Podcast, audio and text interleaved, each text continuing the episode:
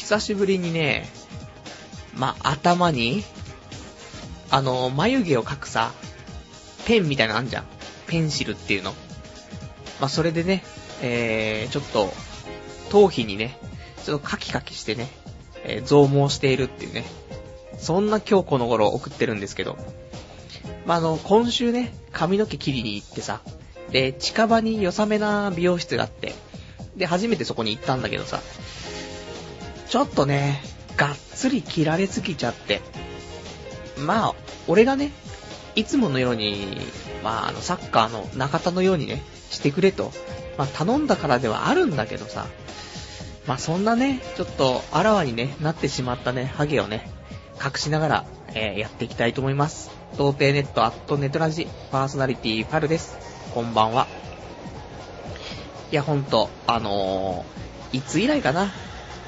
この、眉毛描きでね、髪の毛を増毛するというね、えー、そういう新手なね、手法に走ったのは、もうここ2年、3年前ぐらいに1回、あのー、またそれも美容室で、えー、パイナップルみたいな頭にしてくださいってね、言って。で、切ってもらったら、まあ、パイナップルっぽいんだけど、その、なんていうの？頭の後ろ、つむじのあたりの一部だけがパイナップルみたくなってて、あとは全部普通に、あの、刈り上げというか、坊主というかね、されちゃって。で、そうするとさ、まあ、僕の、その、おでこよりちょっと上あたりは、かなりの M 字が入ってますから、俺かベジータか、ね、二大巨頭ですけど、まあ、俺が勝つぐらいのね、そんな M 字なんですけど。で、いつもはさ、もうちょっと髪の毛、まあ、うまく隠してね、やってるから、言うほど M 字はバレないじゃバレない。まあ、バレてるんだけど、みんなそこ気づかないふりしてくれるぐらいの、ね、そのぐらいの隠し方はしてますけど。でも今回は、そのみんなの気遣いでね、気づかないようにしてくれようとしても、もう無理。ね。もうあらわになっちゃってるから。そんなさ、M 字になっちゃってさ、そりゃね、眉毛描きで埋めますよ。M のところをなるべくなるべくね。まあ、わからないように。少しでも髪の毛を、なんだろう、前の方に持ってきつつ、ね。それでその隙間、ちょっとね、やっぱし、肌色が見えちゃうから、そこにカキカキとすることによって、まあ、うまく紛れるっちゃ紛れるっていうね。そんなね、そんなんだよ。だから今週ちょっとね、頭さっぱりして、すっきりはしたんだけど、ただね、仕事行くのが辛いよね。なんか言われんだろうか、どうかってね、あって。で、その時にね、もう合わせて、なんかもう、いいかなと思って、髭とね、あの、顎髭と、もみあげをね、えー、反りまして。なんで本当に、あのー、普通のもみあげ、かつ、ね、もうほとんど坊主みたいな、まあ、中田ですよ、言ったらね。言ったら中田、ね。それかベジータ、ね。まあ、足して2ではあったのが俺みたいなね、ところなんですけど。そんなさ、感じだからさ、意外と、もみあげと髭を剃っちゃうと、年相応というかね、逆に年取って見える。やっぱ髭の効果でね、あの、なんだろう、顎のラインとか、この辺がね、髭の効果でシャドウ効果が出てるんだよね。それがなくなると、ちょっとね、太って見えるんだよね。だからね、しあの職場行ったらね、あれ太った？とか言われて、いや、髭剃ってシャドウ効果が、みたいなね、話しつつ、あれ、ハゲた？みたいな。言われなかったけど、心の中のね、声はね、僕も悟られですからね、聞こえてしまうというね、ありますから。まあ、そんなんでね、まあちょっと、今週、来週ぐらいは、このね、M 字はね、やっぱし、ペンシルでカキカキしてね、で、髪の毛ちょっと生えてきたらもう少し、うまく隠して、で、まあそういうね、えー、偽装工作はね、やめていこうかななんてね、そんなの、ね。まあ毎回ね、髪の毛切るたびにね、こういう話が出てきますけど、今回はしっかり切ってくれてね、本当に。あの、逆に良かったんだけど。やっぱしね、ハゲてるやつが長いとね、長い髪の毛だとみすぼらしいからさ。だからまあ、がっつり切っちゃった方がっていうね、話もあって。で、そこのね、あのー、今日、今回行ったさ、美容師さん、まあ、そこの店長さんだったんだけどさ、で、同い年なんだよね。30歳でさ。そうしたらやっぱしさ、30歳っていうかそのやっぱ世代が一緒だと、話す内容もさ、やっぱり同じ内容でさ、なんかもうずっとスラムダンクの話してたよね。スラムダンク熱いよねっつって。で、そんな話をさ、しながら、ね、髪の毛をさ、切ってってさ、おいおいって思いながらも、ね、やばいだろ、その、そこまで切るとやばいだろうと思いつつも、ね、うん、桜木花道かっこいいっすよね、みたいなね、話してさ、まあそんなんだよね。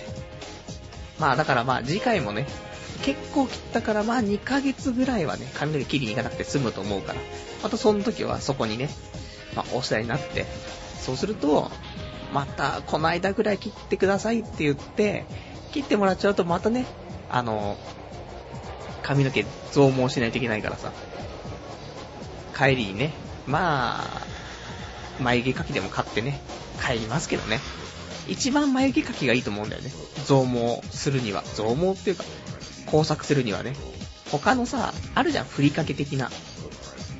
スーパーミリオンヘア的なね、ものがあるじゃん。なんか、スプレーな、ふりかけをして、その後スプレーすると、ね、それで、あのー、そう吸着して、髪の毛に見えますみたいなさ、よくあるけど、あれだとさ、やっぱした雨に濡れたりとかさ、するとね、まあ、怖いじゃん。ね、なんか、そういう繊維質、繊維質のものがなんか流れ出してるよってなっちゃうからさ、それに比べて、この眉毛描きで頭皮を塗るっていう行為は、まあバレない。ただ、ちょっと頭かゆいなと思って、書くじゃないポリポリって。爪が真っ黒なんだよね。うん、これは、ビビる。やべえ。爪が黒くなるし、その部分も、ね、あの、黒がなくなっちゃうから、剥げちゃうからさ。やばいよね、と思いつつね。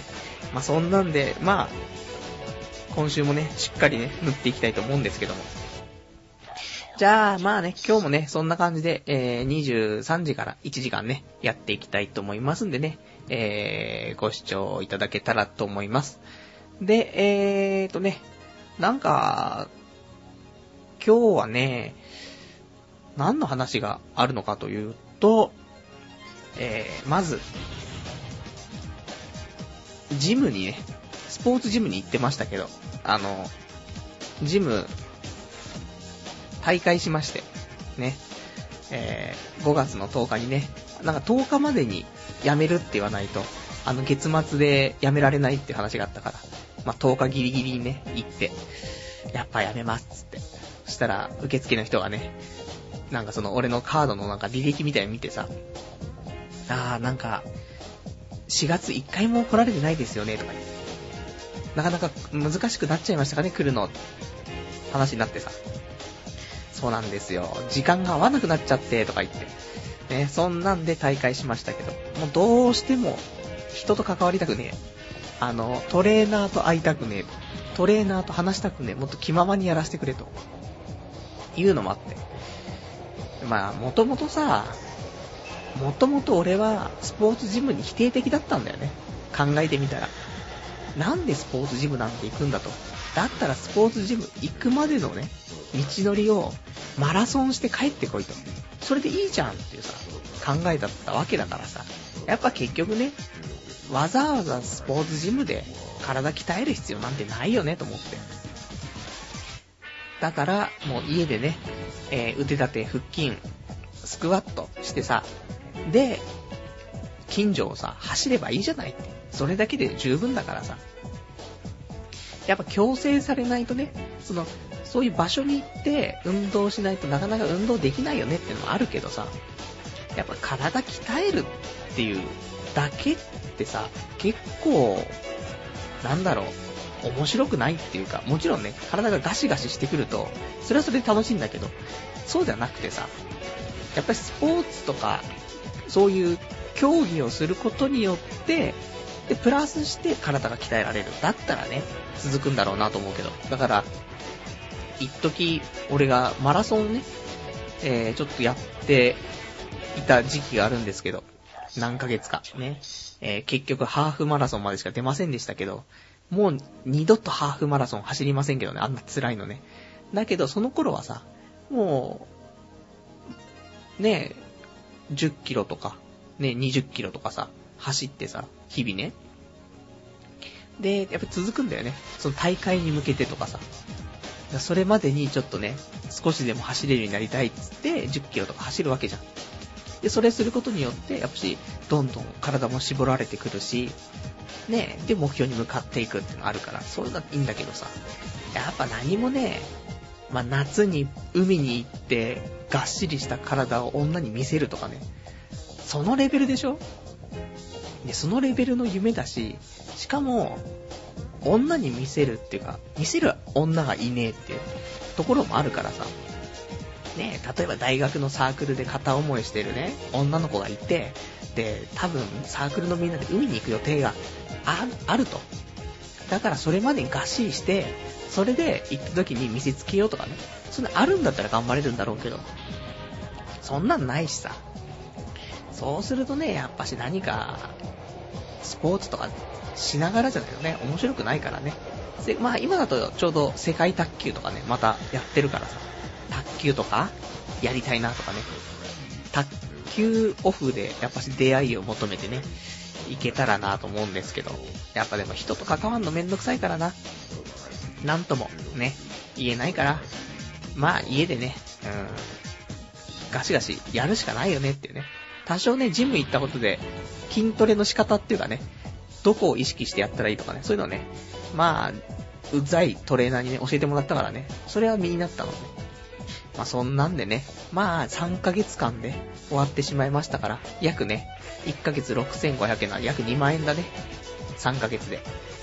まあ2万円、いいんじゃないかな。ね、ラジオのネタになったし、ね、それで、まあトントンっていうことでね。まあそんなことが今週はあったりとかしましたけどね。で、あとはね、今週はね、えーと、友人とね、ちょっと遊びに行って、で、な、何をして遊ぼうかって話だったんだけど、その友人がパチンコをしたことがないということだったから、ちょっとじゃあパチンコ行ってみようかと。あんま多分ね、その友人はギャンブルとかそこまでしないタイプなんだけど、ちょっと、ま、パチンコはしたいと。一回やってみたいってことでね、行って。で、パチンコ行く前にさ、なんかその日にね、オープンしたフレンチとイタリアンのね、なんかそういうお店ができたらしくて。で、そこにランチで行ってさ、まあ、ひ、まあ、これもね、昼間ですよ。平日の昼間に。あ、あの、この友人、あれですけど、モンハンフェアに一緒に行った友人ですけどね。だからまたさ、まあ、休みの日がね、平日なんだよね、お互い。だから平日の昼間からさ、30歳の男がさ、フレンチ、イタリアンのね、ところにランチを食べに行くっていうね。ちょっと謎な感じでしたけどね。で、行ってさ、食べてさ。で、そしたらなんか、なんかそのね、友人の、あのー、まあ、知り合いじゃないけどね、もうちょっと顔見知りになってるような、ね、店長がいて、で、そこ行ってさ、で、食べてたらさ、その店長みたいなのが話しかけてきてさ、で、俺の方向いてさ、こちらのお友達は、あの、何されてる方なんですか？みたいな言われて、やべえと思って。プラプラしてますって言ってね。もうすかさず友達をフォローするけど、うん、こいつ、最近まで会社やってたんですよ、みたいな。フォローしてくれたけど、やべえと思って。ね、プラプラしてるし、ね、コールセンターだか事務職だかよくわかんないところで、客に罵倒されて、体が震えちゃって泣きそうみたいな、なってる30歳みたいなね。まあ、言えず、ね。そんなんでパスタをすするみたいな感じでね。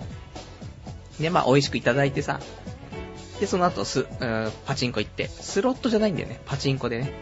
で、俺もあんまパチンコって打たないからさ、で、どれを打てばいいのかわかんなかったんだけど、ちょうどその日にさ、銭形平次、なんか AKB とかがね、えっ、ー、と、絡んでるようなね、えー、機械が、機種が出まして、で、それとか打とうかって話だったんだけど、やっぱしさ、寝台の日って座れないからさ、まあ、過去に俺もね、あの、エヴァンゲリオンの寝台の日にね、えー、スロットですけど、並んでね、打ってた時もありましたけどね、そんな放送した日もありましたけど。なのでね、やっぱ寝台入れ替えの日はね、やっぱ朝から並ばないと座れないから、からそれちょっと難しくて。で、他のね、適当な台をね、選んで遊んでましたけど、結局、友人はプラス5000円ぐらいか、なって、俺がマイナスの3000円ぐらいとかでね、終わって。まあそんなもんだよねと思って。まあ楽しくね、遊べたし、まあいいかなと思って、いつもの負け具合考えたらさ、2万3万負けちゃうところが俺マイナス3000で済んでるって逆に奇跡みたいなね、ところあるからさ。で、それ終わって。で、そっからさ、家帰ってきてさ、で、途中で、やっぱしね、あの、家っていうか、最寄りの駅から家に帰る道でさ、ちょうど、いつものね、近所の、まあ、パチスロ屋さんがあるから、やっぱつら、ついね、あの、今日の負け分どうにかしたいと思ってね、ふらーっとやっちゃってね。まあ、そうしたらでもね、あの、結局、スロットで、プラス1万円になってね、うん、逆にプラスになったという感じのね、まあ、ちょっとギャンブル的なね、まあ、や、もう休みの日とか、友達と遊ぶってなると、この年になるとさ、一緒にゲームしようぜとかさ、で、遊ぼうぜとかないよね、あんまりね。やっぱ酒飲みに行こうぜとか、スロット行こうぜとか、そんなんなっちゃうっていうか、そんぐらいしかないんだよね。だからまあしょうがないんだけどさ、だからスロット、パチンコ、ね、そんなんでね、まあ休みの日はね、やっぱし潰しちゃうよねってあるんだけど。で、今週ね、まあ、そんなんでパチンコ行って、で、スロットも行って、で、他の日、他の日でね、今週、まあ1週間7、7回あるわけですけどね。毎日が。えー、4回行きましてね、スロットにね。ちょっと行っちゃったんだよね。で、い、1日目行ったのが、近所のね、スロット屋さんで、1000円で、23,500円になるというね、そんな錬金術をね、叩き出して。こういうのがあるからね、またやりたくなっちゃうのあるんだけどさ。で、その次の日とかが、1万1000円入れて1万6000円になってさ、まあ、5000円プラスだし。で、そんなんで、で、あとは、なんかね、その、近所のパチスロ屋さんのメルマガとかあるんだけど、毎朝ね、メールが来るんだよね。今日はこういうイベントやってますよ。ぜひ来てくださいね、みたいな。毎日来るんだけどさ。で、いつもはそこのね、スロット屋さんって、いつも同じ、同じ分なの。毎日コピペ。ね。コピペしたものを俺に送ってくるっていう簡単な作業ですっていうね、感じなんだけど、たまたま、本当にそんなメール見たことなかったんだけど、なんか今日の、ね、えっ、ー、と、エウレカセブンって、まあ、あの、アニメでも大人気のね、えー、こんなスロットの台があるんですけど、で、エウレカセブン、本日設定、ね、えー、S と G です。前代 S と G ですっていうメールが来たの。で、S と G って何かっていうと、シ、シルバーとゴールドのね、まあ略語というか、隠語なんだけど、で、シルバーとゴールドって何よっつうと、スロットの設定っていうのは、1から6まであって、で、よく使われるのは4、5、6が高設定って言われるんだけど、その4、5、6のことを、まあ、金、銀、銅で表すんだよね。6が金、5が銀、で、4が銅ってね。なので、あの、前代シルバー、ゴールドっていうことだと、前代設定5、6ってことなんだよね。こんなメールなかなか来ないんだよ。で、結構、ね、あのー、次の日とかに、実は、ね、昨日はこの台が設定が5と6でしたよ、みたいな。今日は何ですかねって、あの、みんなで宝探ししましょう的なね。そんなメールが来たりはするんだけど、なかなか当日、ね、その日に、今日この台がね、5と6ですよとかって、しかも台の指定までしてね、で、ないからさ、うわー、行きたいわーと思って。でも仕事あるわーと思ってさ、仕事行って、で、帰ってきて10時ぐらい、仕事ね。で、まあ、スロット屋さんだいたい10時45分ぐらいまで空いてるからさ、で、ダッシュで帰ってきてさ、で、スロット屋さん行ってさ、そしたら台が空いてて、なんかやっぱしね、前代5、6なね、感じがあるんだよね。やっぱそこはね、あとはそのお店との信頼関係もあるから、ガセネタばっかり言ってくる店もあるけど、そこは結構信頼できるんじゃないかなってところで、ね、座ってさ、でも結局、1万2000円入れて、5000円になっちゃったんでね、マイナス7000円ってことでね。でも、うん、まあ、ここでね、貼らないでいつ貼るんだと。そんなね、感じの今週のギャンブル。まあ、結局ね、先月超負けてさ、で、もうスロットとかいいやと思ったけど、今月少しプラスになったから、結局、先月と今月足すと、プラスになってんだよね。なので、明日もちょっとね、あの、私、お仕事お休みなのでね、朝から？行っちゃう可能性もあるけど。でもね、朝から行くといいことないから。あの、夜ね、6時過ぎぐらいに行って、で、あのー、なんかハイエナというかね、うん、なんかこそこそね、この台打ったら出そうな台をね、ちょっとそこ入って、で、1回ぐらいボーナス引いて、で、ご飯代だけでも稼いでね、帰るっていうのは多分一番いいなって、最近ちょっと思ってるんだよねっていう感じかな。じゃあちょっとね、えー、そんな感じで、えー、じゃあちょっとお便りとかね、いただいてるから、お便り読んでいきたいと思います。えー、ラジオネーム、羊がいる水族館さん。えー、今朝、オナニーしたら、チンチンから血が出てくる夢を見た。本当に、寝汗びっしょりで目が覚めたよ。ああ、恐ろしい。という、お便りいただきました。ありがとうございます。そうだね。チンチンから血出たら、びっくりしたよね。本当に、夢でも。恐ろしいよね。これが現実で起きると、本当にびっくりするけど、まあ夢だとね、もっとびっくりするかもしれない。逆にね。ほんと、寝汗びっしょりだよね。だからちゃんとね、あのー、毎日、毎日やるとちょっとまた、ハゲてきたりするからね。男性ホルモン過剰分泌でね、ハゲたりしますから。まあ、2日に1回、3日に1回ぐらいのペースでね、ちゃんとオナニーしてあげることで、チンチンからね、血が出ることはもうないですから。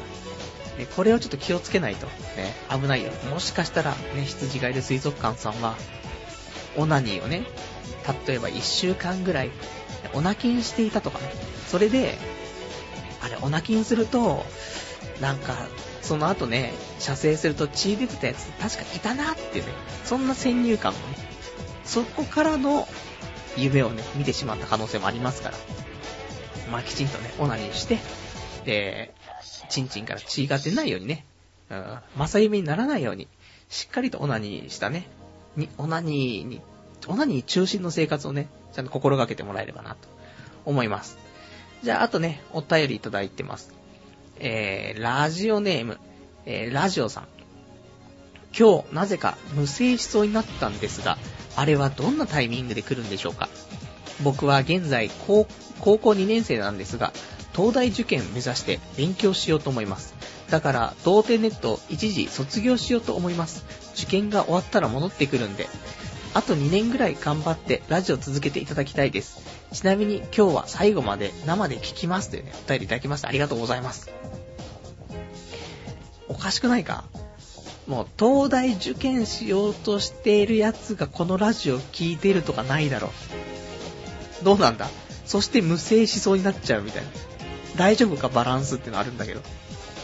どっから片付ければいい？片付ければいいんだこれは。ねまず無声からか。ね。無声は、まあ、でも大体、セックスしてる夢とか、オナニーしてる夢とか、やっぱし、夢の中でも射精するシーンになると、射精する、無声するってことはあるよね。まあ、過去、過去には俺そういうことはありましたけど。で、でも一番いいのは、夢の中で射精、ね、夢の中でセックスしてやべえ出るっつって、やべえ出てる出てるってなって、はって目が覚めて、やべえこれは無声してるって思ったけど、実際は無声してませんでしたみたいな。ということは、ね、この後す、普通は射精したらその後、ね、すぐ回復しないわけじゃん。1時間とか2時間とかしないと回復しなかったりするけど、夢の中で射精してて、で、無声してると思ってたらしてなかったら、もう一回現実で射精できるっていう。お得みたいな。まあ、そんな無声。最近無声してないからね。だって、結局俺、2週間、ん？俺どんだけだっけ ?2 週間だっけ？ねえ、あの、お泣きにしてた時、一回も無声しなかったもんね。だからなかなか無声ってしないと思うんだよね。もうかなりね、性のつくものを毎日食べて、で、さらに若いね、男の子だったらあるかもしんないけど、もうね、30もいっちゃうと、無声はなかなかないからね。まあちょっと憧れる部分もあるよねっていうね。無声しちゃって、パンツを洗ってるっていうね。またそれもね、青春ですから。親にバレないようにみたいなね。まあ関係ないけどね。俺も、実家に暮らしてる頃ね、あの、布団に、布団というかベッドにね、チンコこすりつけてね、パンツ入ったままチンコをこすりつけて、で、パンツの中で射精して、で、それをティッシュで拭き取って、だから、拭き取った後は残るじゃん。ちょっとカピカピしたの。ちょっと関係なく、洗濯機の中ぶち込んでたからね。もう、親父の服も、母親の服も、俺の精子もね、うん、全部ミックスジュースになったからね。知ったことかって。まあ、俺が一人暮らししてね、えー、親も生成したんじゃないかなと思うんですけどね。で、えーと、ラジオさんは、高校2年生ということで、東大受験を目指す。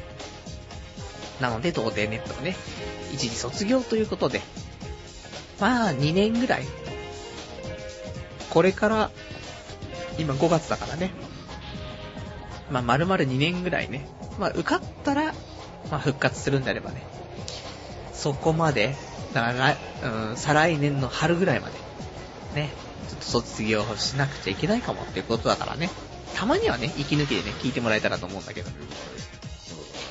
まあ、やってるかどうかはわかんないけどね。俺も、その頃には32、ね、32歳だから。もう下手したら結婚して、子供が生まれてる可能性もあるからね。もうあるよ。ね。全然あるから。全く今は女性とのね、縁がないですけど。そんな兆しすら見えないですけど、あるから。スピスピード結婚あるからね。下手すりゃ3ヶ月後にあるから。そのぐらいの。なんで、ね、あの、無事、東大合格して、で、入学してさ、ね、パルさん、入学しました。ね、久しぶりにラジオ今日生で聞きますって言ったらね、聞き始めたら後ろから子供の声が聞こえるみたいな。何があったんだみたいな。そういうのは、ぜひね、期待しつつ、そういうちょっとね、浦島太郎状態を楽しむって意味でもね、2年ぐらいね、聞かないっていうのも一つのね、手かと思うんでね。まあ、あのー、変わってないです。多分ね、2年経っても、なんも変わってない。うん。俺本当に宣言できるぐらい変わってないと思うんだけど。あの、普通に最初のね、えー、最初のトークで、今日、床屋行ってさ、って、M 字があらわにされちゃって、みたいな。俺かベジータかどっちかだ、みたいな話は絶対ね、してる。もう3、2ヶ月に1回多分してるし、それを2年間普通に続けてるから。まあ、それは、ね、あの、みんなのためにもね、変わらない場所、ね。周りは変わっていってしまうかもしれない。ね。友人知人はどんどん結婚していって、ね。会社に勤めて、どんどん、ね、立派になっていってしまうと。俺だけ取り残されてると。ね、そんな中、このラジオを聞くと、ね、ああ、こいつは2年経っても何年経っても変わってねえなと。ね、そんな風なラジオ。ね。まあ、そのラジオがいいのかどうかまたあれですけどね。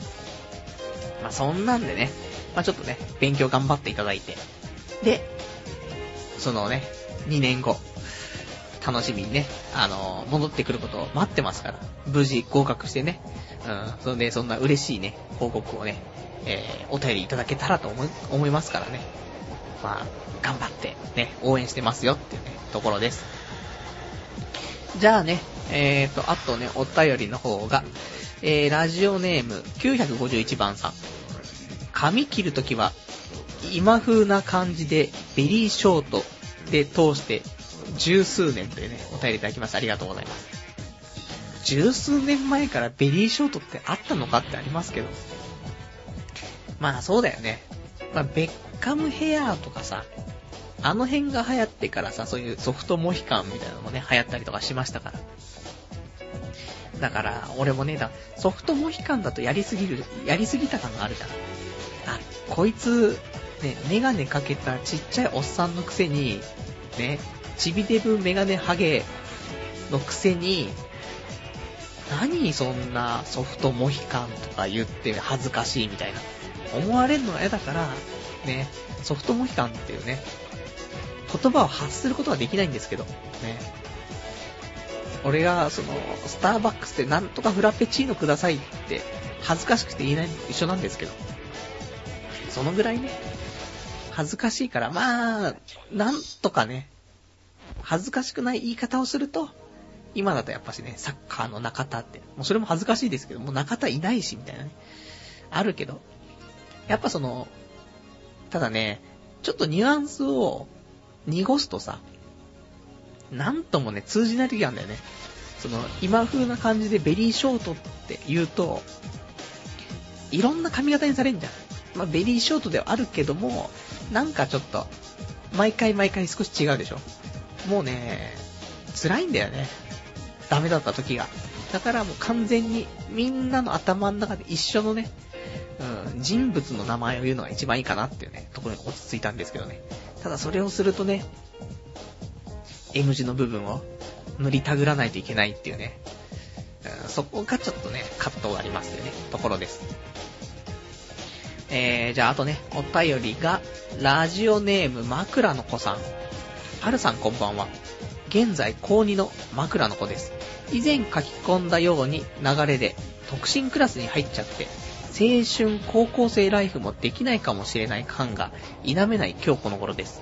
はるさん、極論なんですが、何を目的に高校生活を送っていけばいいでしょうか自分でもよくわかんなくなってきました。どうしよう。てか、最近パルさんみたいな人、パルさんみたいな人になりたいと思う自分は5月病でしょうかというお便りいただきました。ありがとうございます。5月病というか、普通に病気だよね、それはね。俺みたいになりたいのは病気だから。それは回避してもらって、ね。まあ、回避するためにはやっぱりね、あの、目的を持ってね、生きないといけないですから、この高校生活、どうやって何をね、目的に送っていったらいいのかなってね、そういうところをね、やっぱしね、あの、ちゃんと、うん、考えていかないといけないよねってありますけど、どうだろうね、高校生活。でも、正直、俺が高校生に戻れるんだったらって話になるけど、うーん、もうね、学生気分はやめた方がいいよね。そんなの高校生に言うの酷だけど、ね。あの、学生気分やめた方がいいなっていうのは、別に、なんか変な意味はないんですけど、今後ね、例えば、今の高校生とかがさ、普通に育っていってね、で、劣等感を持つ時とかってあると思うんだよね、大人になってから。で、それはどこに対して劣等感を持つのかっていうと、やっぱ同い年の、ね、有名人とか、そういうのを見るとさ、劣等感とかさ、出てきたりするわけ。で、それがさ、30歳にもなるとさ、同い年とかもあるけど、今度はもっと自分より下のね、世代の子たちもどんどんどんどん表に出ていくわけよね。それを見ると、うえーってなるわけよ。俺何やってんのって。なんで俺客に怒鳴られてんのみたいなね。なんでそれで体が震えちゃってるの？みたいなね。西の金張りに震えちゃってるって。そんなんなっちゃうから。そういうのを考えると、もう今から、なんつうの、その、将来に向かってというか、趣味でも何でもいいけど、例えばだよ。例えば一つで、いや、バンドやるのも一つだと思うよ、俺は。ね。それか、バンドはやんなくても、一人で、ね、アコースティックギターね、アコギとかで、歌って、路上ライブとか、できるんだよ、別に、高校生でも。で、これをすることによって何が違うかっていうと、もう社会に出てるんで、それでね。お金もらえるかどうかわかんないよ。でもそれをやっていくことで、変な話、趣味でもね、いいし、そこから何があるかわかんないけど、10年間、例えば高校2年生から10年間やりましたと。で、アコギで路上ライブ10年やってて、で10年後でもまだ27歳とか6歳とかでしょ10年のキャリアがあるんだよね。それってすごいよって。で、そこから、お金になる。可能性もあるわけじゃん。っていうのはでかくてさ、っていう話、ね、なんだけどさ、それ別に何でもいいと思うんだよ。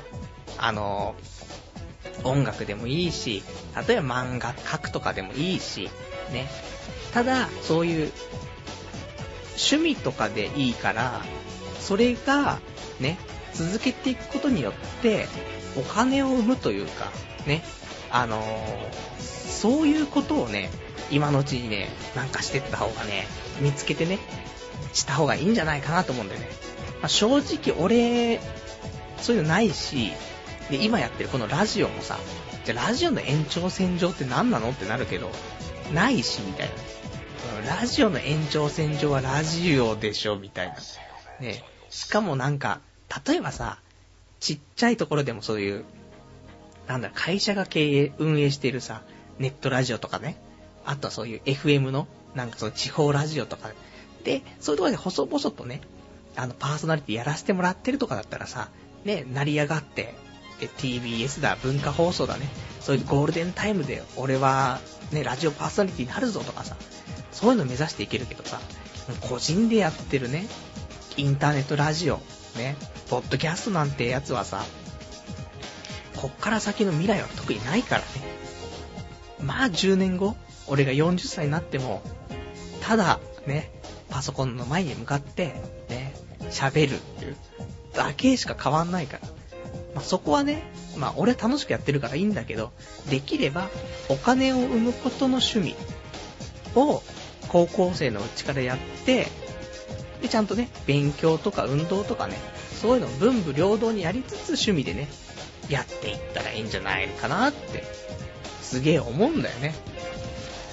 今いっぱい発表する場もあるしさ、ね、例えば、ね、音楽、ギターやってもいいし、漫画描いてもいいし、で、例えばニコニコ動画に動画をアップしてもいいし、音楽作って初音ミクに歌わせてアップしてもいいしさ、いろいろあるからさ、なんかそういうのをね、うん、やったらいいんじゃないって思うんだよね。それかセックス。ね。どっちか。なんかね、そういうことだと思うよ。もう、夢に向かって走ってね、行くか。もしくは、もう誰でもいいからね、セックス。毎日セックス。ぐらいが、ね、どっちかだと思う。できれば、どっ、だって、高校生のうちにセックスとかしたやつとかもう英雄だもんね。まあ、俺、俺の中ではね。いねえもん、そんなに周りで。あ、いるのかな？言わねえだけかな？俺に気使って。でもそんなんだからさ。どっちかだよね、本当に女の子に走るか。その自分の夢だったりとか、未来に向かって走るかね。だからもちろん勉強して、いい大学に入る。ねそれも全然ありだし。逆に大学行かないと入れない会社とかもあるからさ。そういうのもありだし、さっき言ったね、なんかお金に結びつくような趣味とかをやっていくっていうのもありだと思うから。まあそれはね、変な話、この高校2年生の間にね、考えて、やって、もしくはね、高校卒業するまでに考えて、ね、実行する直前まで全部持っていくと。で、大学行くんだったら大学行って大学デビューで、そういうの始めるとかさ。そういうのも楽しいからさ。まあ、未来は明るいよ。ね。今のうち。ね。やりたいことがあったら今のうちと。30になったらもう未来は暗いからね。何にも見えない。周り真っ暗。ね。かすかな光がね、見えたかなと思ったらね、うん、すぐに真っ暗。そんなん繰り返してね、すぐ40になっちゃうから。まあ、ならないようにね、今のうちになんかね、やってった方がいいんじゃないかなって思います。なんか、どんどんおっさんの小言みたいな感じになってますけど、もういいよね、そういうのね。うん、はい。じゃあ、あとお便りね、いただいてます。えー、バンプオブチンチンさん。パルさんこんばんは。初めて生で聞いてます。僕は今大学4年で就職活動をしていますが、なかなか内定がもらえません。何か励ましの言葉をください。お願いします。お便りいただきました。ありがとうございます。まず、バンプオブチンチンっていうね、名前がいいよね。うん、もうそこの時点で、内定が決まらなそうな。ね。チンチンだからもうね、しょうがないところありますから。まあそこはね、うん。だからもう逆に、あのー、面接の時に、じゃあまず自己紹介してください。あ、名前はバンプオブチンチンですって言って受かるところに行けばいいから。そしたらまあ大体、ソフトオンデマンド、ね、あと天が、この辺に行けばさ、受かるんじゃない？ね、内定がもらえるかもしれない。ね。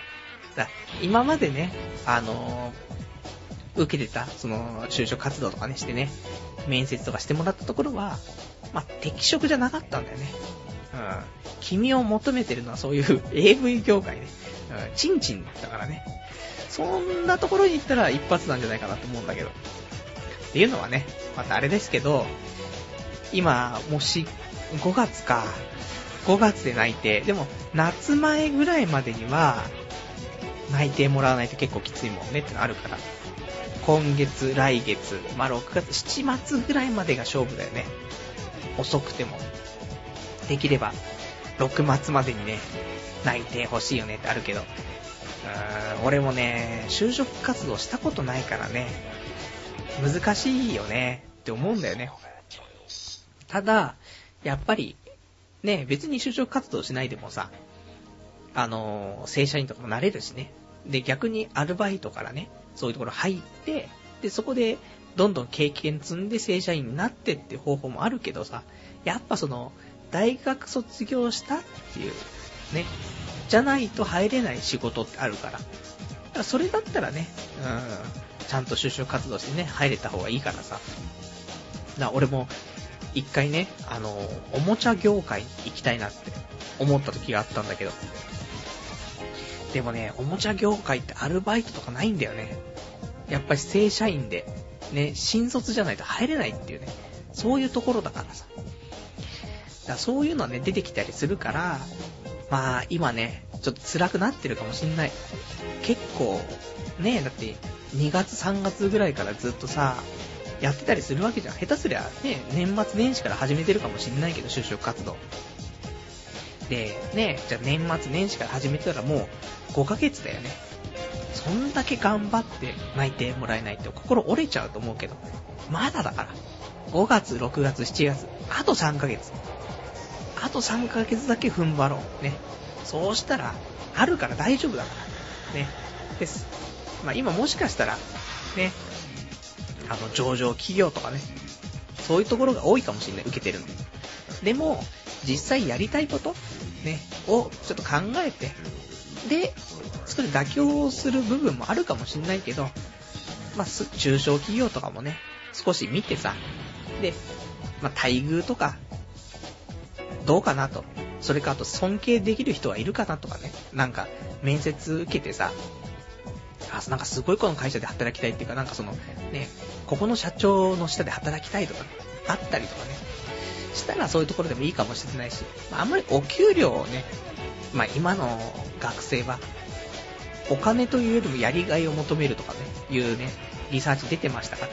でもやっぱしお金じゃないよね。お金別にさ、実家から通うんだったら、そんないらないしね。だったらやりがいだよねと思ってね。やりがいのある仕事につければね、一番いいかなと思うからさ。まあ、ここで心折れないでね、もうちょっと踏ん張ると。ね。ダメだからやっぱりさ、頑張れって言うとね、もう頑張ってっからね、超頑張ってて、今の状況だから。これ以上頑張れませんから、ね。今の状況を維持するっていうことで、踏ん張れっていうね。うん、だからね、今もね、被災地とかでさ、よくさ、頑張れ日本とかさ、言うじゃん。頑張ってんだって、ダメだよ。ね、あの、精、神がね、ちょっと病んでる、うつとかね、なってる人に、頑張れって言っちゃいけないように、もう、その被災地も頑張れとかね、ダメだって言っちゃう。なんでそういうことわからない踏ん張れだろって。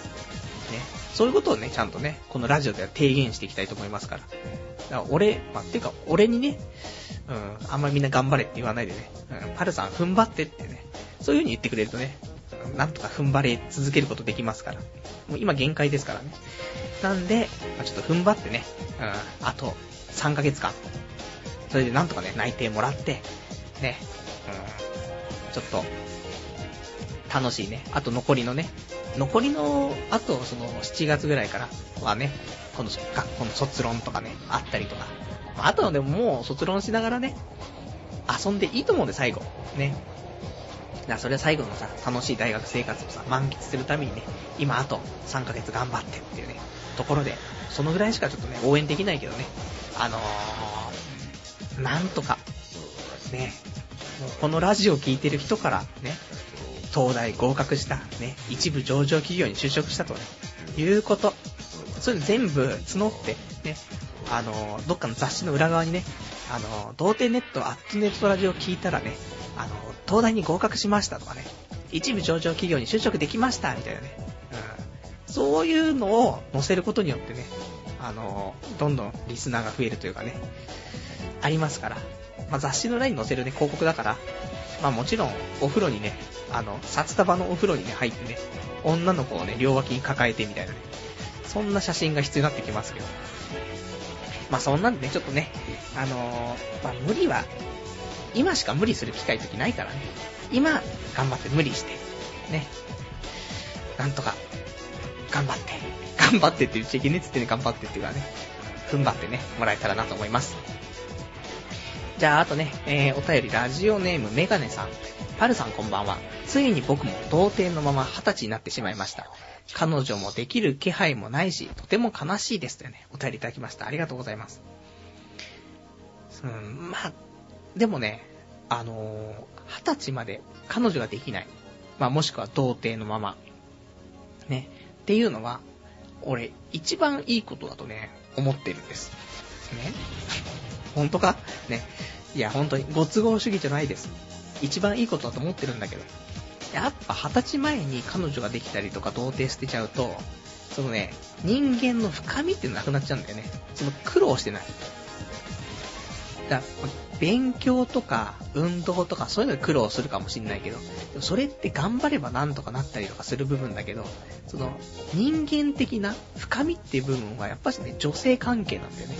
そこを二十歳前にね、クリアできちゃうっていうと、苦悩がないんだよね、言っても。まあ、もちろんあるよ、高校卒業して大学とか行ったりとか、あと、ね、社会に出たりとかして、そこから2年ぐらいあるわけじゃん。18からさ。その間は苦悩すると思うから、言っても18より後っていうのは一つあるんだけど、でもただ、一つのそういう、ね、節目で20歳を越してしまうと。こういう経験してることっていうのはね、とてもね、人間に深みが出るから、いいと思うんだよね、俺はね。俺も結局、21歳と11ヶ月とか、ぐらいまで童貞でしたから、全然まだまだありますから、今のうちにね、童貞楽しんでる。童貞卒業したらもう童貞戻ってこないから。今だけ、ね。童貞でいられるの今だけっていうね、ところだからさ、それを堪能して、ね。だってもう言えなくなっちゃうんで、童貞してたら、俺童貞だしっていう、ね。言えなくなっちゃうんだよ。そんな悲しいことないから。何かにつけてさ、言えたのに今まで。ね。ほんとお前って、みたいな。ね。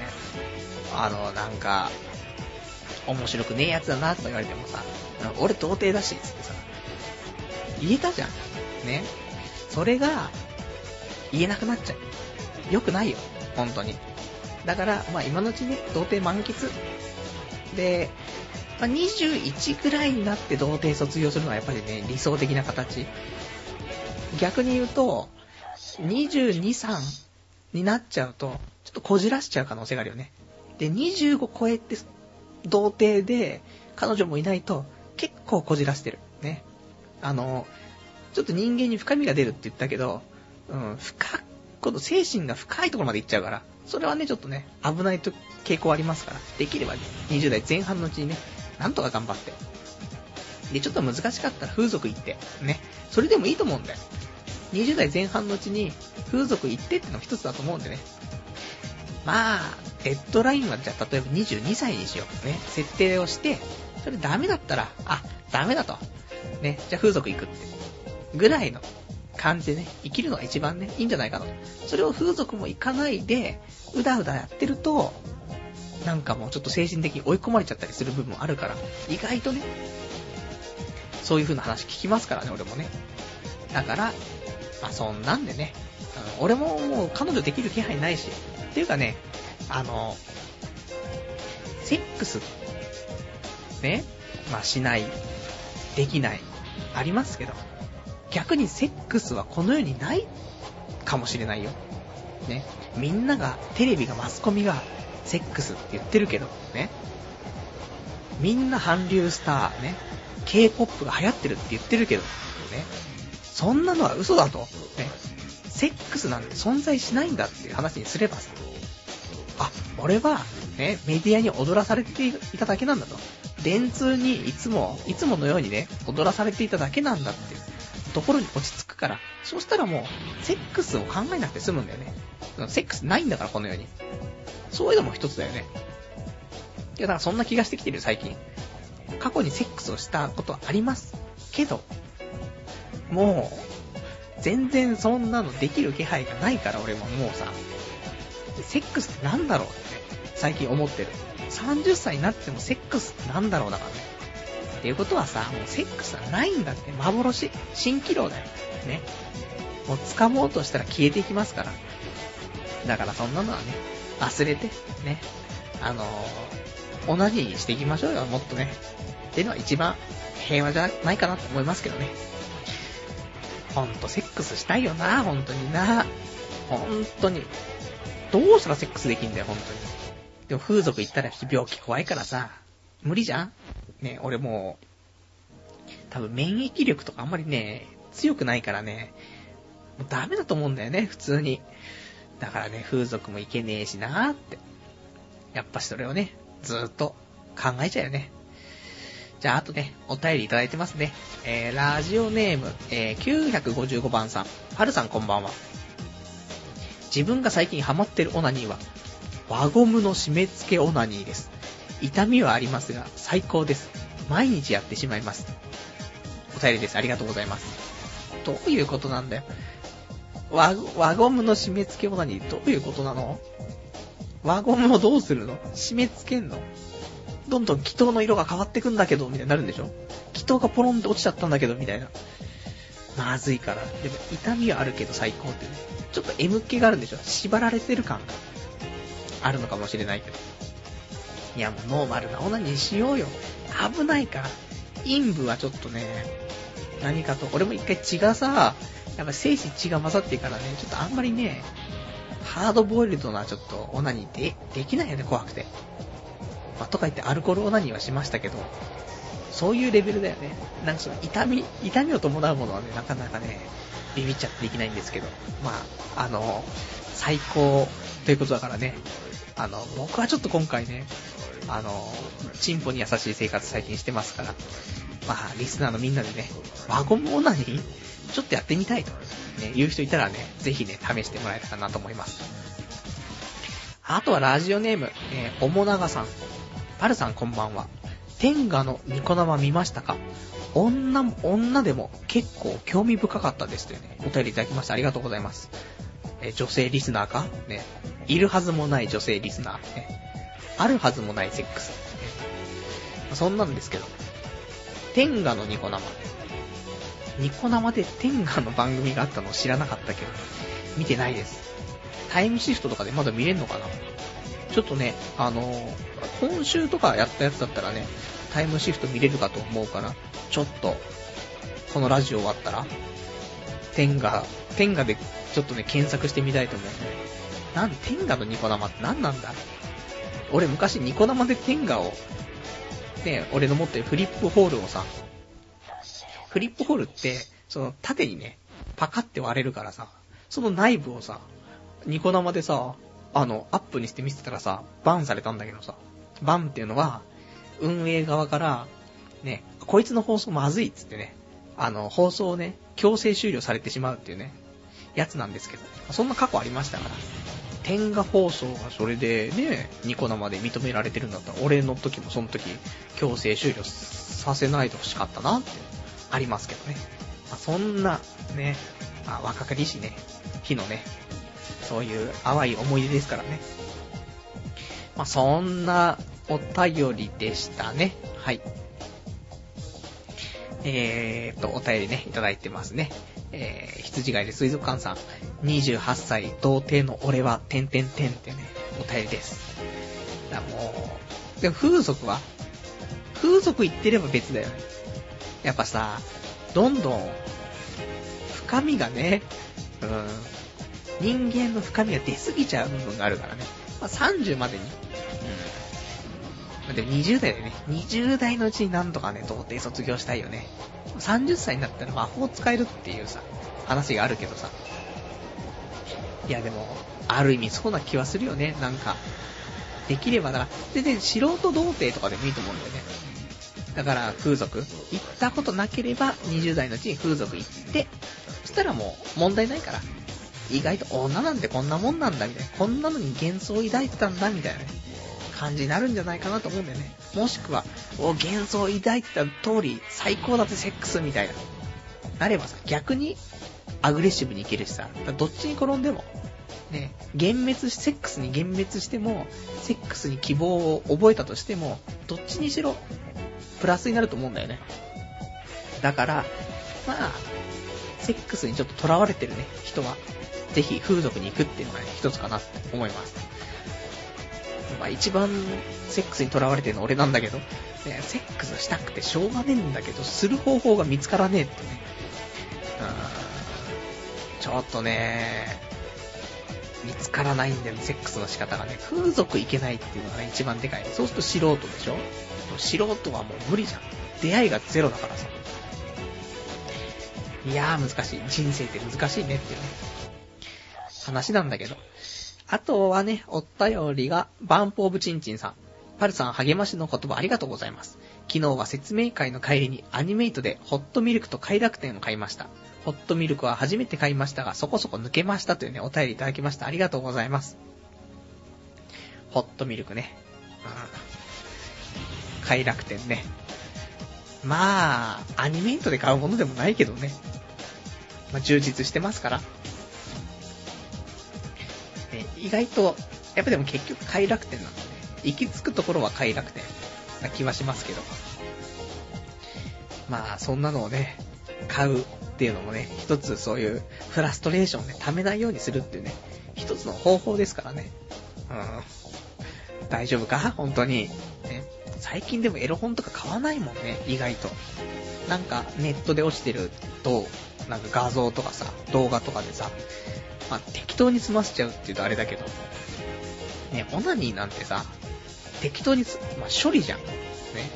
だ処理だから、まあ、チンコが立って、で、そこそこ見れるもんだったらもう何でもよかったりすんだよね。うん。そんな中ちゃんとエロ本を買ってる。ね。それは、次の面接の時に面接官にアピールするポイントだよね。うん。メモっといてこれはね。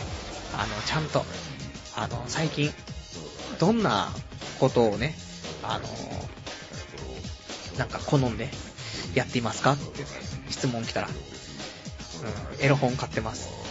ちなみに、ホットミルクと快楽天ですって言うと、俺も快楽天超読んでるみたいなね。気の合う面接官に出会ったら、勝ちだから。ね。もうもしくは快楽天の編集者になるのが一番いいんじゃないかなって思うんですけどね。まあ頑張って、ね。踏ん張って。踏ん張って踏ん張ってね、スカトロみたいな感じでね、えー、っとやっていただけると新しい境地が見えるんじゃないかなと思います。あとラジオネーム、コラソンさん。美人スナップというサイトを見つけました。気のせいか美人があまり見当たりません。しかしながらここに載っている子の大半は彼氏持ちなんですかね。あと、K-POP 絡みの電通話クソワロタというね、お便りいただきました。ありがとうございます。まあね、K-POP も電通ももういいんですけどね。もうあんなのに俺はもう惑わされないってね、ありますけど。で、ビジンスナップというサイトね、ちょっと後で見たいと思うんですけども、美人が少ないと。いや、もう僕らは、ね、やっぱり目が超えちゃってる。ね、テレビ、テレビつけたらアイドルが出てるし。で、アニメを見たら、ね、可愛いアズニャンが出てるしね。そうしたら無理だって。普通のパンピーの女見たって、こいつレベル低いなって思っちゃうよ。だってもう、そんないいものしか見てないもん、俺たち。そりゃ毎日キャビア、フォアグラ、ね、カラスミ、そんなんばっかり食ってれば、もう食えないよ、二郎のラーメンなんて。一般人からしたら二郎のラーメン最高だよ。超美味しいけど。無理だって。毎日フランス料理ね。毎日、そんなさ、王宮御用達のみたいな、ばっかり食ってれば、そりゃ二郎食えませんから。ね。何ですかこれはと。うん。いや、これは、野菜マシマシ、ニンニク辛めですけども、何かみたいなね。なってきますけど。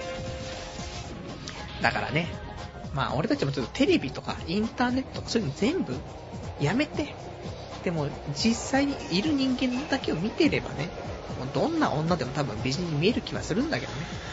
まあ、そんな、ね、このビジネスナップに乗っている、ね、まあいわゆる美人と言われてるブサイクたちもね、まあ、巷では美人なんだよ。そして、美人だからこそ彼氏もいる。で、彼氏がいるからそいつも勘違いして私美人みたいな。私美人だから美人スナップ乗ってますけどみたいな。うるせえブサイクみたいなね。ありますけどね。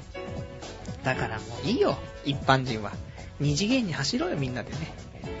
可愛いいキャラいっぱいいんじゃん。今だとね、あの、何、あの時見た花の名前を僕たちはまだ知らない出てくるさ、アナルとかさ、あ、アナルとかって、あ、ケツの名じゃないぞ。安城なる子。ね。安城なる子、略してアナル。アナルが超可愛いんだよ。おかしいな。アナルが超、ケツの穴が超可愛いんだよに聞こえちゃうけど、まあ、アナルが一番可愛い、うん、ケツの穴、うん、まあ、アナルがね、うん、一番、今ね、可愛いなーっていうね、キャラクターなんですけど。ね。まあ、そんなんでね、うん、いいんじゃないですか？もう、そういうリアルにね、何かを求めなくてもね。ね。えー、すいません、リアルタイムなお便りで、えー、ラジオネームバンポブチンチンさん。最近、あの花にハマりました。アナル可愛いですよねってね、お便りいただきました。ありがとうございます。俺、俺がアナル話す前からこのお便りいただいてましたからね。やっぱアナル可愛いんだよ。ね。それ満場一致で可愛いってことでね、よかったですね。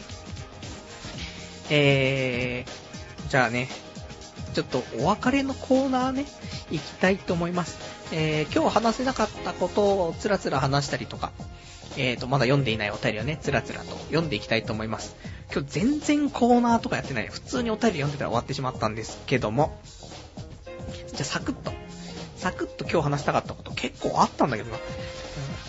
えーとね、書いてあるメモを読むと、おしゃれをしないと死ぬって書いてあるね。あ、そんな感じするよね、最近って思って。結局、ブサイクでも、どんなんでも、おしゃれしてるやつって、すごいよねって。彼女いたりするじゃん、やっぱし。だからやっぱしね、なんだかんだ言って、もう人間として生きている限りね、好きじゃないよ、おしゃれとか。大嫌いだけど、本当にあの、国からね、布1枚支給されて、みんな同じ布を俺はもう、なんか、体に巻いてればいいって思ってるタイプだけど、それじゃダメなんだよね。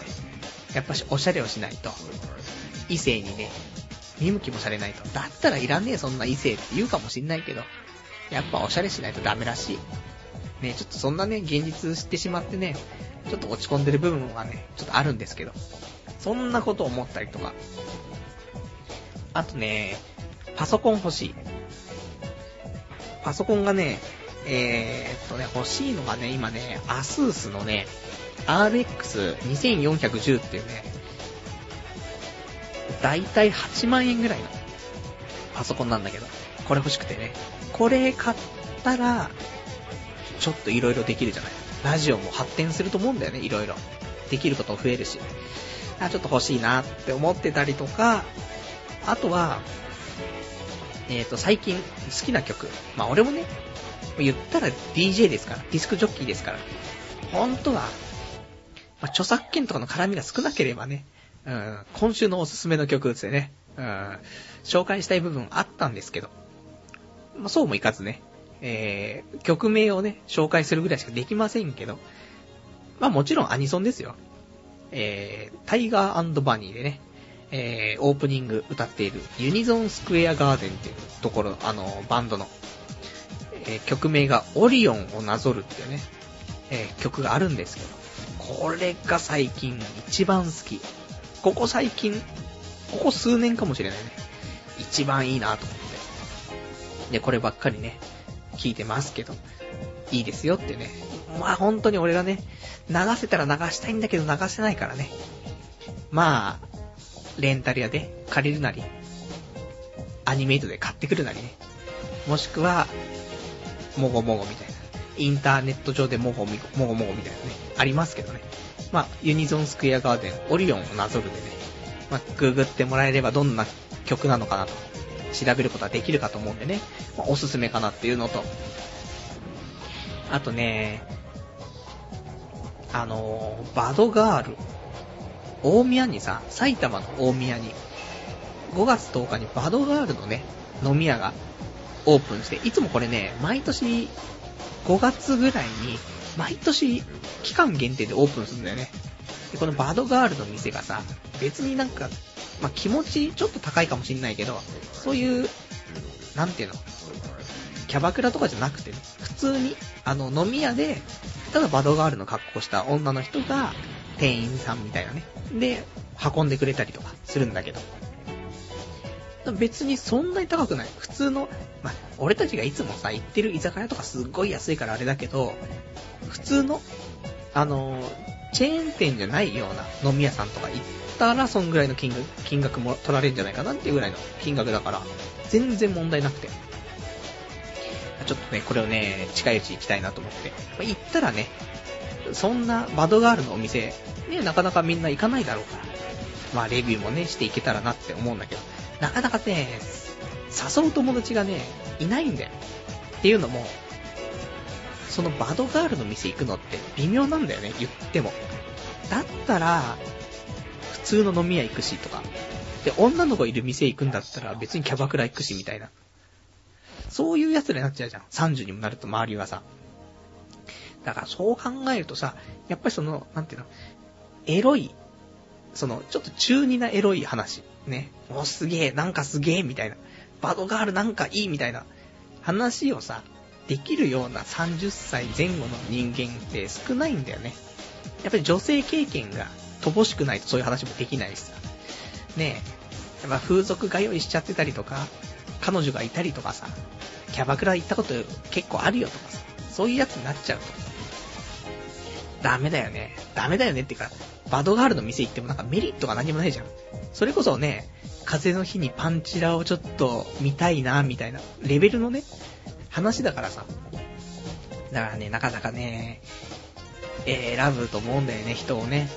それで、お、バドガールすげーって言ってくれるようなね、人と行きたいなと思ってるんですけどね。まあ、そんなの。で、そうだ、俺言うの忘れてた。あのー、来たる5月20日の金曜日、えー、午後の、午後5時から、17時からね、えー、サンシャインは、えー、なんじゃタウンのね、モンハンフェアに、私、行く予定でございます。なので、もしね、時間合う人いたら、あの、5月20日、俺、モンハンフェア行ってるから、ちょっと、一緒に一狩り行きませんかっていうね、話なんだけど。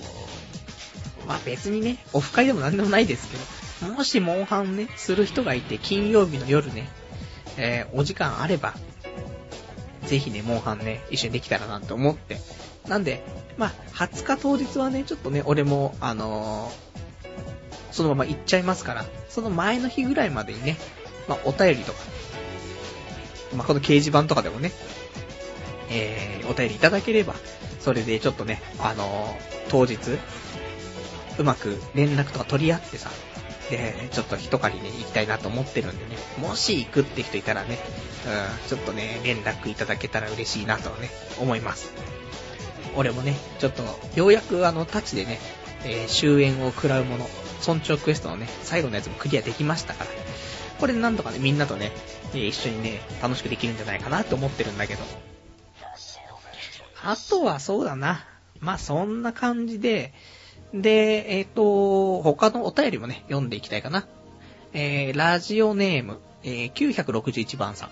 えー、パルさん、はじめまして。私は素人童貞のまま、20代も後半になってしまいましたが、仮に、今後彼女ができた時に、どう振る舞えばいいのか、とても悩んでます。初彼女の前では童貞のふりをした方がいいのでしょうかというね、お便りいただきました。ありがとうございます。いや、もうこれは、まあ、その素人童貞具合にもよるじゃない。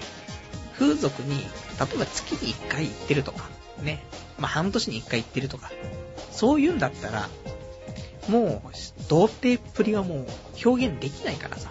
本当に童貞は本当に童貞だから、一回しか風俗行ったことないんですとかだったら童貞のふりしてもいいと思うけど、何度も行ったことあるんだったら、もうそれは童貞のふりしないで、で、彼女はいたことないけど、まあ、恋人以、なんか友達以上恋人未満みたいな子がいた時はあったんだみたいなことを言って、セックスはしたことあるとね。でも付き合うっていう話になったら付き合えなかったんだ、ははは、みたいな。そんなんどうですか？ね。一番汚い音なのね。なんか言い訳みたいな感じしますけど。それが一番僕はベストなんじゃないかなと思うんですよね。うん、本当にね。そんな、久しぶりに、あの、いいね、えー、回答、ベストアンサーだと思うんでね。あの、ヤフー知恵袋でね、こういう質問されたらね、その回答してあげると、あの、多分、ベストアンサーでポイントをいっぱいもらえると思うんでね。そんな回答いいんじゃないかなと思います。あとはラジオネーム、えー、スモーキースモーカーさん。パルさんご無沙汰しております。えー、覚えていますか？さて、先ほどの輪ゴムオナニーの件ですが、輪ゴムオナニーは取れなくなる危険があるためダメですよ。やるなら、ポッチ付きの髪留めの方がいいですよ。という、お便りいただきましてありがとうございます。そんなにきつくやるの？そんな取れなくなるような肉と輪ゴムにの間に指が入らなくなるぐらいきつくやるの？輪ゴムオナニーって。そんなに頑張らないといけないの？ね、難しいよね。あれか、それをすることによって、射精しようとしても、射精できないってあれか？もしかして。よくあんじゃん。あのー、エロ本とか見てるとさ、ちょっと S な女の子が、ね、射精させようとして、でもまだ射精しちゃダメよみたいなんで、チンコをギューって掴むみたいな。あれか？ね。うん、あれかじゃねえけどな。なんで、ね、さっき、まあちょっと、輪ゴムオナニーね、しようと思ってる人いたらね、ポッチ付きのね、髪留めの方がいいよね。もうさらに、髪留めっていうことで、その女を連想させる部分があるじゃん。だもう言ったらシュシュでいいよね。シュシュをチンコに巻きつけることによって、俺のチンコがポニーテールみたいな。うん。なんないですけどね。変態ですからやめてくださいね。そういうのはね。じゃあ、あとね、お便り。えー、ラジオネーム、おもながさん。さっきのニコ生は、えー、天がですね、えー、放送作家の鈴木治のニコニコ企業案内ってやつですよ。え、タイムシフトいけると思いますので、ね、お便りいただきましてありがとうございます。URL もね、載せていただいてますから、ちょっとね、ラジオ終わったらね、見てみたいと思います。リスナーのみんなもね、あの、掲示板見てもらえたら、その URL 載ってるから、まあね、見たいなって思う人いたらね、掲示板来てもらって、えー、リンクの方ね、え、押していただいたらね、見れますからね。ちょっと、そんなんでね、えー、後でちょっと見てみたいと思います。そんな感じの、こんな感じのね、えーと、あとは、ラジオネーム、かつにゃんさん。アナルかわいいよ、アナルというね、お便りいただきましたけども、アナルは、あの、カタカナで書くと、本当のアナルになっちゃいますから。ひらがな、ひらひらがなでね、アナルって書いてくれないと、ケツの穴可愛いいよ、ケツの穴になっちゃいますからね。そこ気をつけて。ただ、やっぱしアナル可愛いよね。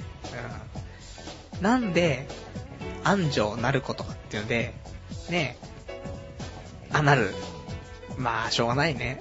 安城なる子、アナル、しょうがないねっていうね。子供は知らないから、アナルって。アナル、そんなね、アナルって言葉を意識し始めたのいつったらさ、高校生とかそんなもんでしょ、多分。下手したら中学生ぐらいまでアナルとかって別に知らないじゃん、言葉的にさ。ねチンコが立つことも、ねいつも、チンコ立ったっていう表現してたけど、ちっちゃい頃は。勃起っていうさ、単語を知ったのっていつって言ったら中学生とかだと思うんだよね。そういうことだからね。まあ、子供はね、知らずに使っていると。無知は罪ですねっていうね、ことですけども。まあ、それを、まあ、上回るね、アナルの可愛さ。ね、それありますから、ね。えー、あとは、えー、ラジオネームカオスさん。輪ゴムオナニーカオス。えー、パルさんの表現がリアルすぎて眠れんというね、お便りいただきました。ありがとうございます。いや、逆に、ね、やっぱその、ね、取れなくなっちゃうっていうね、怖すぎてしょうがないですけど。でもこの新しい、この、輪ゴムオナニーの進化系ね、うん、シュシュオナニー。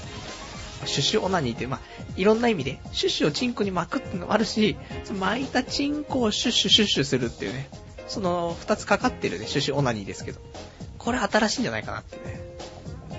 それこそ、前になんかあったけど、なんか、抱き枕に香水をつけると、すげえ興奮するみたいな、あったから。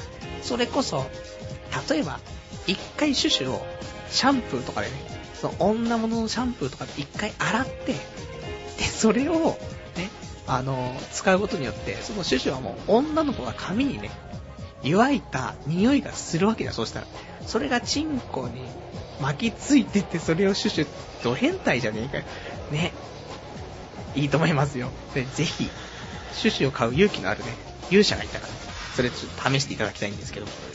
まあ、そんなんで、今日もね、1時間喋ってしまいましたけど。ねよくわかんない、ね、ラジオですね、本当にいつも。まあ、そんなんで、えー、今日はね、この辺でということで、来週は、えー、5月の22日の日曜日、またね、23時からやっていきたいと思います。いや、そんなんでね、ちょっと、あの、5月の20日のね、えー、金曜日、夕方5時から、サンシャインシティは、なんじゃタウンね、来れる人いたらね、ぜひ、あの、モンハン持ってない人、いるかもしんないけど、そしたら、あの、応援して、ね、周りで応援してくれてもいいから、そんなんでもいいから、じゃあぜひっていうね、いたら、もしくはもう、その、ハゲ上がってね、あの、髪の毛をね、地肌を、その、眉毛描きで塗ってるやつを見てみたいとか、ね、まあ、東国原的なね、髪型になっちゃっている、そんな30歳のメガネを見たい、そんなやつがいればね、ぜひね、あのー、来ていただけたらなと思います。まあ、ツイッターだったりとか、掲示板、お便り、まあ、そんなんでね、連絡を取り合っていけたらなと思いますからね。その辺もお待ちしてます。じゃあ、今日もね、えー、1時間ちょっとですけども、ご視聴いただきましてありがとうございました。じゃあ、またね、来週お会いいたしましょう。さようなら。